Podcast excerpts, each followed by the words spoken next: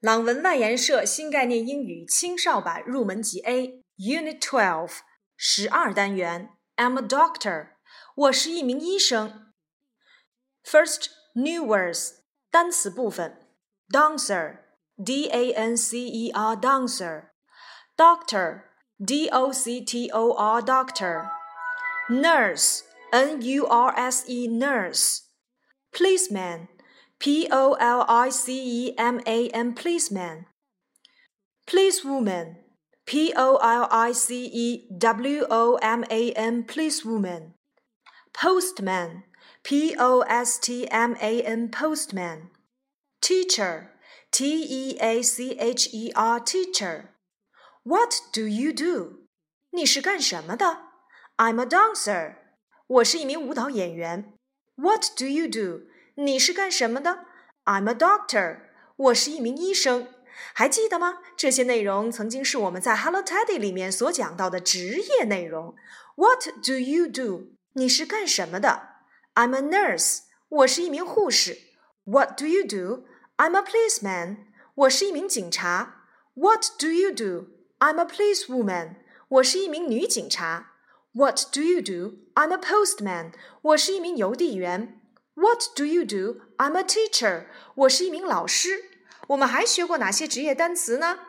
消防员，fireman。What do you do? I'm a fireman.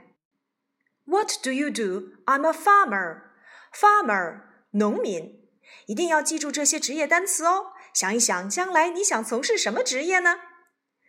Let's play，我们一起玩吧。Look, I'm a policewoman. 看，我是一名女警察。 Oh, you are a nurse. 哦，你是一名护士。No, I'm not a nurse. I'm a doctor. 不，我不是一名护士，我是一名医生。Look at Flora. She's a nurse. 快看 Flora，她是一名护士。Look, he's a teacher. 看，他是一名老师。Oh, Robert is a policeman. 哦，罗伯特是一位男警察。 no, he isn't a policeman. 不，他并不是一位警察。He's a postman. 他是一名邮递员。Oh, it's a dog. 哦，快来看，它是一只小狗。No, a dancer. 不，它不是一只狗，它是一个舞蹈演员。Again, let's play. Look, I'm a policewoman. Oh, you are a nurse.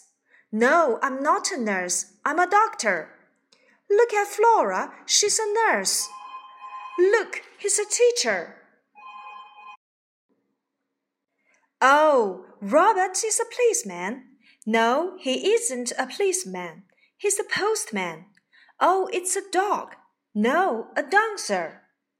在这一单元当中呢，我们讲到了有关于职业的单词：dancer、doctor、nurse、policeman、policewoman。 Postman, teacher，还有以前我们在 Teddy 课文当中所学到的厨师 cook、农民 farmer、消防员 fireman。复习句式 What do you do？你是干什么的？I'm a policeman. I'm a dancer. I'm a doctor. What do you do？在 Teddy 课文当中呢，我们讲到了职业单词。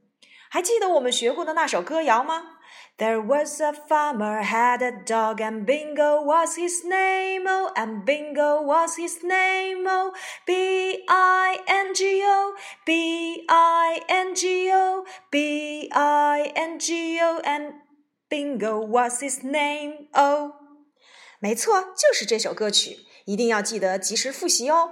那么，除了我们要复习这些职业单词以外，在第十二单元我们还讲到了人称代词的使用。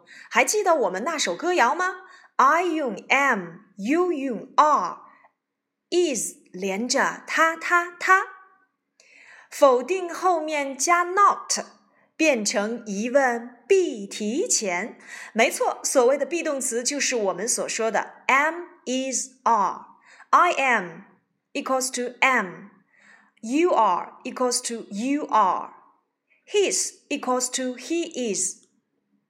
She's equals to she is. It's equals to it is. 那么这是它们的肯定形式，否定形式 I'm not. You are not equals to you aren't. He isn't equals to he is not. She isn't equals to she is not. It isn't equals to it is not. 好，请你们来做几个句子练习吧。我是一名舞蹈家。你是一名医生。他是一名男警察。他是一名女警察。他是一只小狗。我不是一位老师。你不是一名邮递员。他不是一名警察。他不是一名护士。他不是 Kim。没错，这些句式都用到了我们所说的肯定结构和否定结构。那么接下来在十二单元当中，我们又讲到了一般疑问句。Let's play guess the job。让我们一起来玩猜职业的游戏吧。OK，Are you a policeman？好的，你是一名男警察吗？No，I'm not。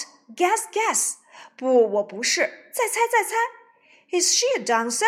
她是一名舞蹈家吗？Yes, I am. 是的，我是。Oops，哎呦，No, she isn't. 哈哈，不，她才不是舞蹈家呢。看她都把自己摔着了，哈哈，太有趣了。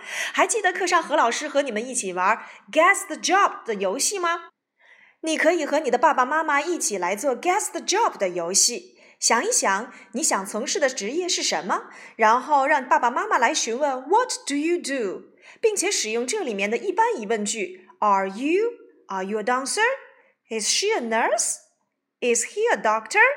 没错，就是我们所说的一般疑问句式。变成疑问必提前。Are you? Yes, I am. No, I'm not. Am I? Yes, you are. No, you aren't. Is he? Yes, he is. No, he isn't. Is she?